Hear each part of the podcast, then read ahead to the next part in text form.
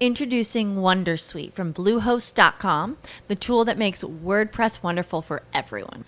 Website creation is hard, but now with Bluehost, you can answer a few simple questions about your business and goals, and the Wondersuite tools will automatically lay out your WordPress website or store in minutes. Seriously. From there, you can customize your design, pick your brand colors, and add blocks. No custom theme or coding required. You'll get content suggestions that you can keep or revise, and with Yoast SEO built in, we automatically help you get found in search engines. From step by step guidance to suggested plugins to an AI powered help bot, our built in tools make WordPress wonderful for everyone. Maybe that's why Bluehost has been recommended by WordPress.org since 2005. Whether you're a beginner or a pro, you can join over 2 million Bluehost users. Go to bluehost.com slash wondersuite. That's bluehost.com slash wondersuite.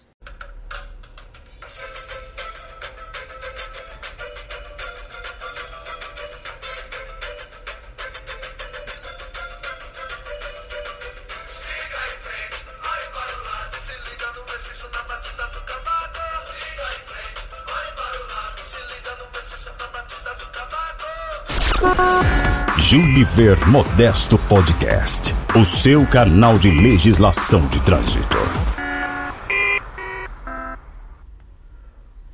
Muito bem, olá, eu sou Júlio Modesto, esse é o nosso podcast, o seu canal de legislação de trânsito. Comecei o podcast de hoje, gravado no dia 16 de agosto de 2019, episódio número 47, com a música chamada Vem Dançar o Mestiço, do cantor Leandro Learte.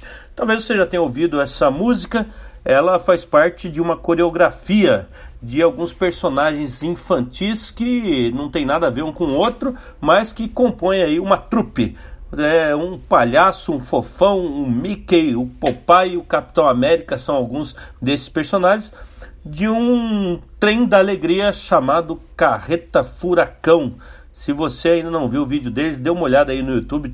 O principal vídeo que tem essa coreografia tem mais de 13 milhões de visualizações. Vai ser um dos temas que eu vou abordar hoje: transporte recreativo de passageiros. Uma sugestão do Felipe Amorim, que é de São Roque, interior de São Paulo. Antes disso, vou falar também sobre indicação digital de condutor, tendo visto o lançamento nesta semana é, da possibilidade no DR de São Paulo de indicar o condutor pelo seu próprio aplicativo no celular é uma inovação do DR que também já tem sido adotado por outros órgãos de trânsito e rodoviários. Vamos entender um pouco mais como que funciona isso. E o terceiro assunto, é, vou falar sobre o projeto de lei de conversão da medida provisória número 882 de 2019, está em tramitação no Congresso Nacional e nessa semana foi publicado o relatório da Comissão Mista do Congresso que resultou no PLV número 19/19 PLV significa Projeto de Lei de Conversão da Medida Provisória. Só um instante que a gente já começa. Juniver Modesto Podcast, o seu canal de legislação de trânsito. Primeiro assunto: indicação digital de condutor. O artigo 257, parágrafo 7 do Código de Trânsito Brasileiro, prevê que, não sendo imediata a identificação do infrator, o proprietário do veículo terá que indicá-lo para que ele sofra a pontuação em seu prontuário. Essa indicação, obviamente, é necessária apenas para as infrações de responsabilidade do condutor, porque sendo infração de responsabilidade do proprietário, que são aquelas relacionadas ao próprio veículo, né, de uma forma bem é, simples aí explicando, por exemplo, uma falta de licenciamento, falta de equipamento obrigatório, placa ilegível, aí não há que se indicar o condutor, porque é o proprietário que, independente de quem está dirigindo o veículo, é o proprietário que vai ficar com a pontuação no seu prontuário.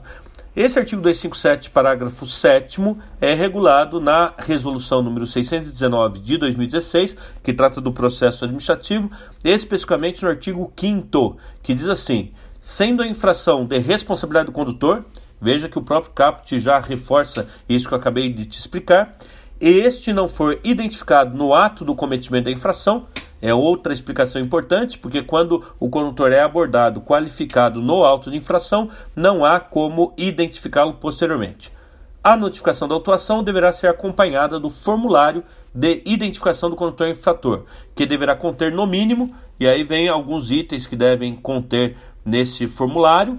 Entre eles, lá no final diz assim: instrução para que o formulário de identificação do condutor infrator seja acompanhado de cópia reprográfica legível do documento de habilitação do condutor infrator e do documento de identificação do proprietário do veículo, para que possa é, comprovar as assinaturas. Depois, esclarecimento de que a indicação do condutor infrator somente será acatada e produzirá efeitos legais se o formulário de identificação do condutor estiver corretamente preenchido, sem rasuras, com assinaturas originais do condutor, do proprietário do veículo e acompanhado de cópia reprográfica legível dos documentos. Endereço para entrega do formulário e esclarecimento sobre a responsabilidade pela veracidade destas informações.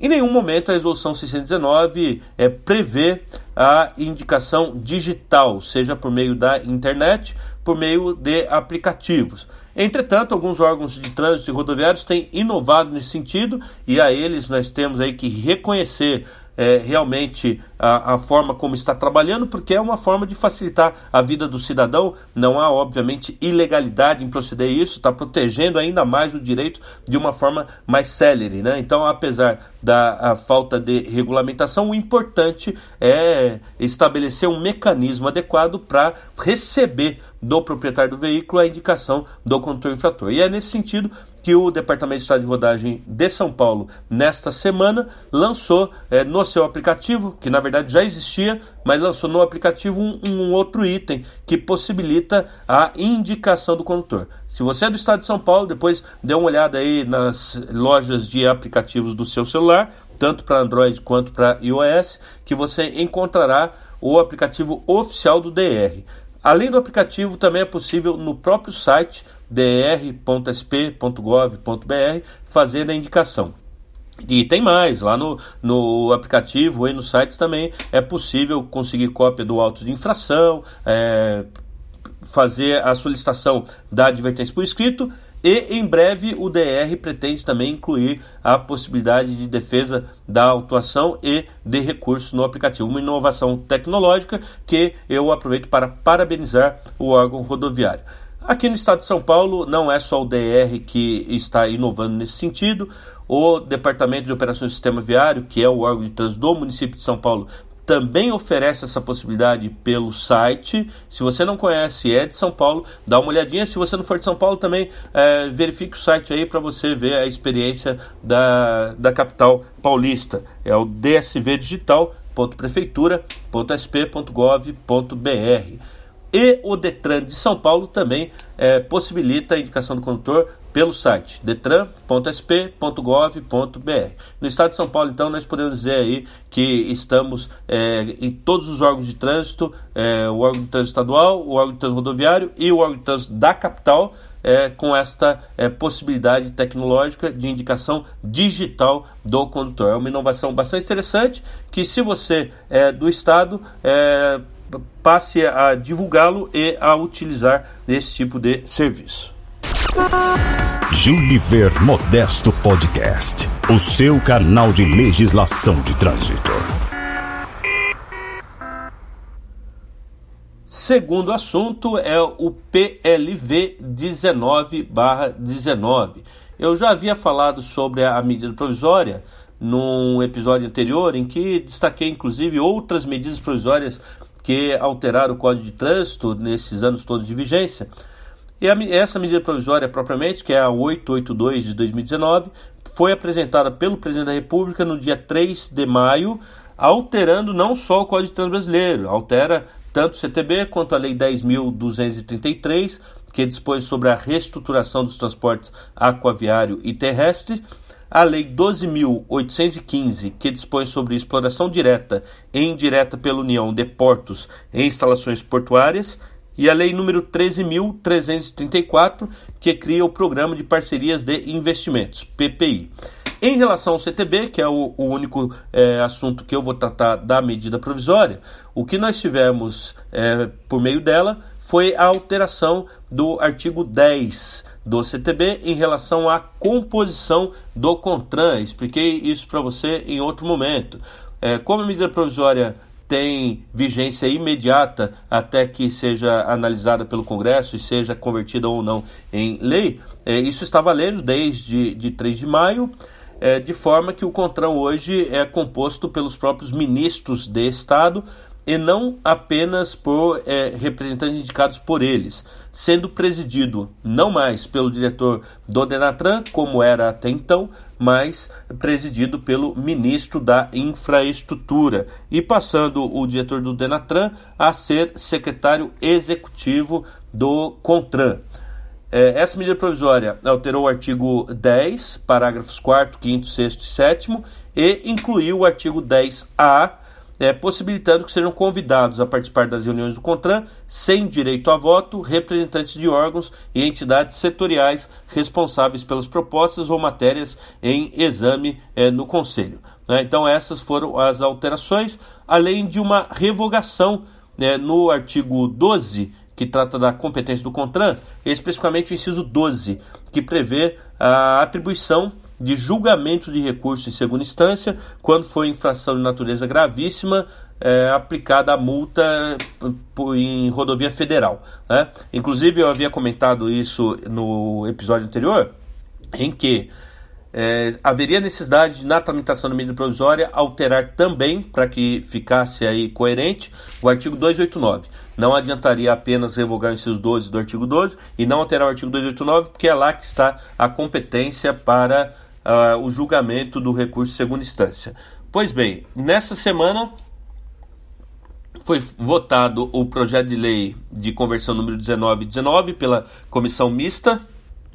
Comissão esta que é presidida pelo deputado Isnaldo Bulhões Júnior e com relatoria do senador Wellington Fagundes. A medida provisória, quando tramita no Congresso Nacional, é avaliada por uma comissão mista, já juntando tanto a Câmara dos Deputados quanto o Senado para dar mais celeridade à votação em vez de passar é, separadamente pelas duas casas. Pois bem, nessa semana tivemos a votação pela comissão desse projeto de lei. Se você entrar no site da Câmara, câmara.leg.br, e procurar lá a medida provisória 882, você vai encontrar o PLV 19/19. Em relação às alterações do CTB, nós tivemos mudança é, quanto à medida provisória apresentada. A primeira mudança foi a seguinte: inicialmente seriam previstos nove ministros de Estado para compor o Conselho Nacional: Infraestrutura, que é o presidente, Justiça e Segurança Pública, Defesa, Relações Exteriores, Economia, Educação, Saúde, Ciência, Tecnologia, Inovações e Comunicações e, por fim, o do Meio Ambiente. É, no projeto de lei de conversão, incluiu mais um ministério, que é o Ministério da Agricultura, Pecuária e Abastecimento. O parágrafo 5, 6 e 7 continua como foi proposto, é, prevendo a possibilidade de que nos impedimentos e ausências dos ministros eles sejam representados por servidor de nível hierárquico igual ou superior ao nível 6, que é o, nível é, é, mais alto da atuação do Ministério, e que compete ao diretor do Enatran a função de secretário executivo do CONTRAN. Por último, o parágrafo 7 é que o código de votação e aprovação do CONTRAN é o de maioria absoluta. O artigo 10A que previa a possibilidade de convidar outras pessoas sem direito a voto. Em vez de ser artigo 10A, vai ser parágrafo 8 do artigo 10, se passar da maneira como foi proposto aí pela comissão. E nós tivemos uh, outras três alterações no CTB não previstas inicialmente no, na medida provisória. Uma delas é justamente aquilo que eu falei, alterou o artigo 289 para ficar coerente com a revogação do inciso 12 do artigo 12.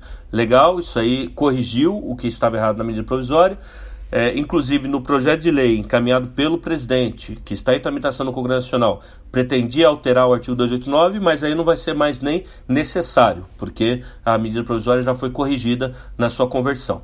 Outras duas coisas aqui que alteraram. Uma delas tem a ver com o que se pretendia mexer, que é o artigo 12 do CONTRAN trazendo uma regra que muitos já vinham defendendo, no sentido de que, antes de entrar em vigor, as resoluções do contrato terão ser submetidas à consulta pública pelo período mínimo de 10 dias, contados a partir de sua publicação em meio de ampla divulgação. E mesmo depois que for aprovada a resolução, essas contribuições devem ficar disponíveis para exame e apreciação dos cidadãos e instituições de sociedade pelo prazo mínimo de dois anos contados a partir do fim da consulta pública. É uma forma, então, de uma participação plena da sociedade para auxiliar a elaboração das normas de trânsito.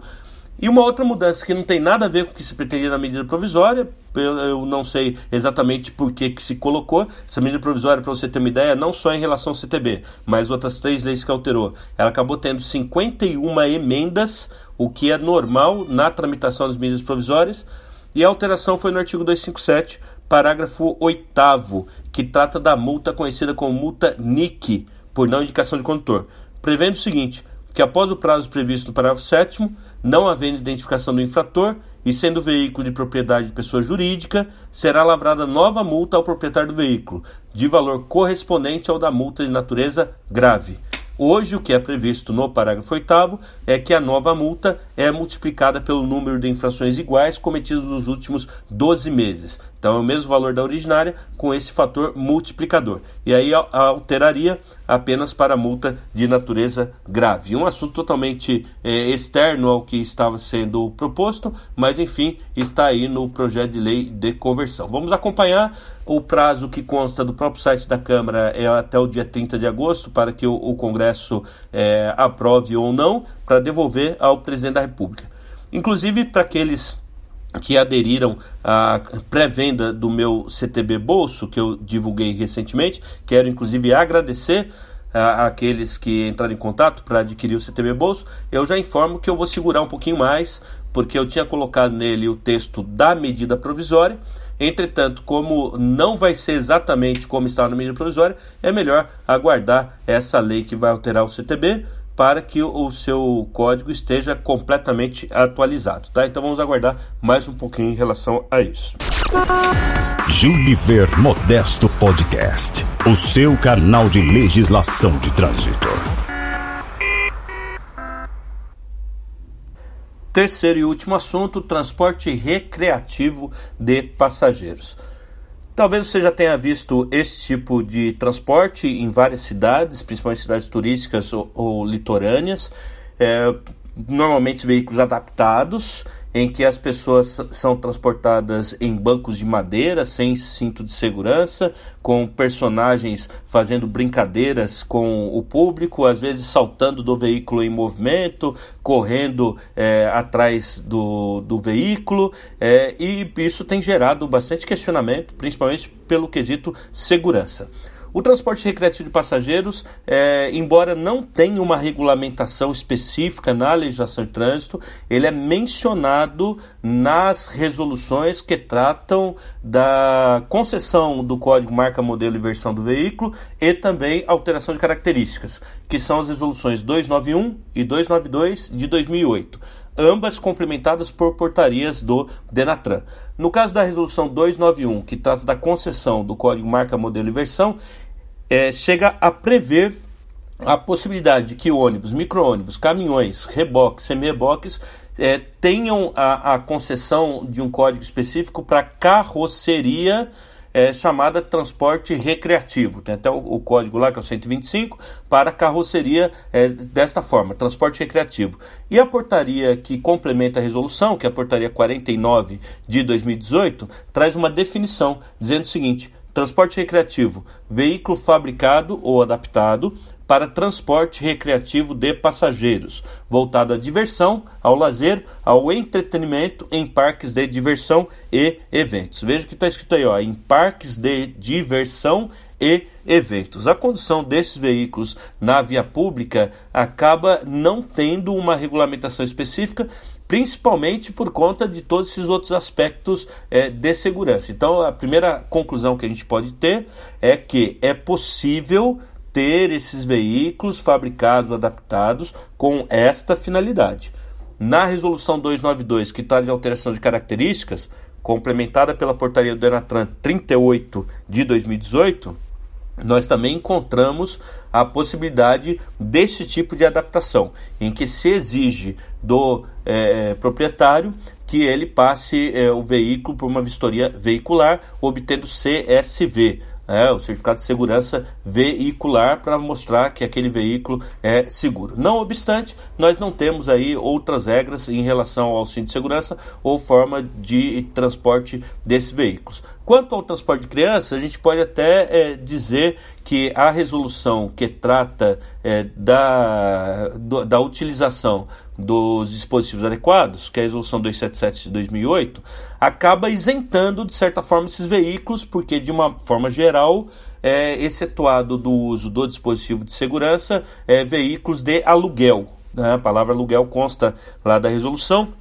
e aí, nesse caso, esses veículos também estariam isentos. Agora, a questão de cinto de segurança, de transporte de pessoas em pé, de desembarque dos veículos, principalmente em movimento, são questões realmente preocupantes e que não têm, obviamente, uma autorização legislativa. Inclusive, no início desse ano, o Ministério Público do Ceará apresentou uma ação cautelar para regularização dos chamados trens da alegria. Vou ler para você aqui uma notícia do site do próprio Ministério Público do Ceará. Diz assim: o Ministério Público do Estado do Ceará, por meio da Promotoria de Justiça da Infância e Juventude, apresentou nesta terça-feira, 29 de janeiro deste ano, ação cautelar preparatória para a regularização de serviços de entretenimento conhecidos como Trens da Alegria, no município de Fortaleza. Foram acionados o Departamento Estadual de Trânsito, a Autarquia Municipal de Trânsito e Cidadania, a Empresa de Transporte Urbano de Fortaleza e as empresas de transporte recreativo. A partir disso, houve inclusive uma manifestação na Câmara Municipal de Fortaleza é, para que os vereadores propusessem uma lei regulamentando, e o que tem ocorrido em algumas cidades é justamente isso: regulamentação municipal. Muito embora é, todos os profissionais sabem muito bem disso, a competência para legislar sobre trânsito é da União. É, o que o município tem feito é regularizado a prestação de, desse serviço é, como uma atividade econômica e aí coloca a, alguns limitadores. Né? Um exemplo aí mais antigo é de Ribeirão Preto, no interior de São Paulo, que é, fez uma lei em 2013 para regular a utilização desses veículos. Inclusive, é justamente de Ribeirão Preto a origem é, do trenzinho mais famoso, que é essa carreta Furacão. Ribeirão Preto tem aí mais de 30 é, trenzinhos da alegria, é uma cidade conhecida por utilizar esse tipo de transporte recreativo e que tem gerado também bastante repercussão, principalmente por causa de alguns atropelamentos que aconteceram. Fortaleza também, o que originou a discussão foi atropelamento, em Ribeirão Preto também, porque os personagens descem, saem correndo, tem criança que vem correndo atrás dos veículos e é isso que tem gerado os questionamentos sobre o transporte recreativo de passageiros na via pública. Ribeirão Preto tem até uma associação é, que, do, dos é, transportadores recreativos. Né? Eu pesquisando na internet encontrei outras duas leis mais recentes, uma de 2017 na cidade de São Gabriel da Palha, no Espírito Santo, e outra de 2018 na cidade de Vila Velha, também no Espírito Santo. É, tanto de Ribeirão Preto quanto essas duas cidades no Espírito Santo, nós vemos aí que a regulamentação é bem parecida. É, poucos artigos, é, traz a competência do município para autorizar a execução desse tipo de, de serviço, coloca algumas regras, até mesmo proibindo esse embarque e desembarque com veículo em movimento e trazendo até alguns limitadores para o tipo de música que deve ser tocada é, no, no transporte recreativo. Depois, se você pesquisar essas três cidades que eu citei, você vai encontrar na internet algumas explicações sobre isso. Tá? Então, é, concluindo, nós temos uma legislação que autoriza a adaptação dos veículos, mas não temos na legislação de trânsito brasileira regras para a condução desses veículos na via pública, especialmente sobre a forma em que as pessoas devem ser transportadas e esse papel dos animadores que ficam ali de pé e descendo o tempo todo dos trenzinhos da alegria, tá certo? Espero que você tenha gostado do episódio de hoje. Um grande abraço e até a próxima.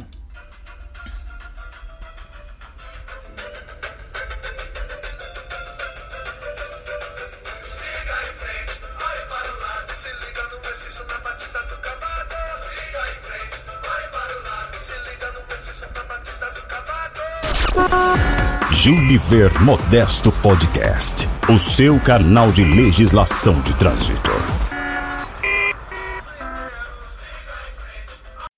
As humans, we're naturally driven by the search for better. But when it comes to hiring, the best way to search for a candidate isn't to search at all. Don't search, match with Indeed. When I was looking to hire someone, it was so slow and overwhelming. I wish I had used Indeed. If you need to hire, you need Indeed. Indeed is your matching and hiring platform with over 350 million global monthly visitors, according to Indeed data, and a matching engine that helps you find quality candidates fast. Ditch the busy work. Use Indeed for scheduling, screening, and messaging so you can connect with candidates faster. And Indeed doesn't just help you hire faster. 93% of employers agree Indeed delivers the highest quality matches compared to other job sites, according to a recent Indeed survey. And listeners of this show will get a $75 sponsored job credit to get your jobs more visibility at Indeed.com slash podcast. That's Indeed.com slash podcast. Terms and conditions apply.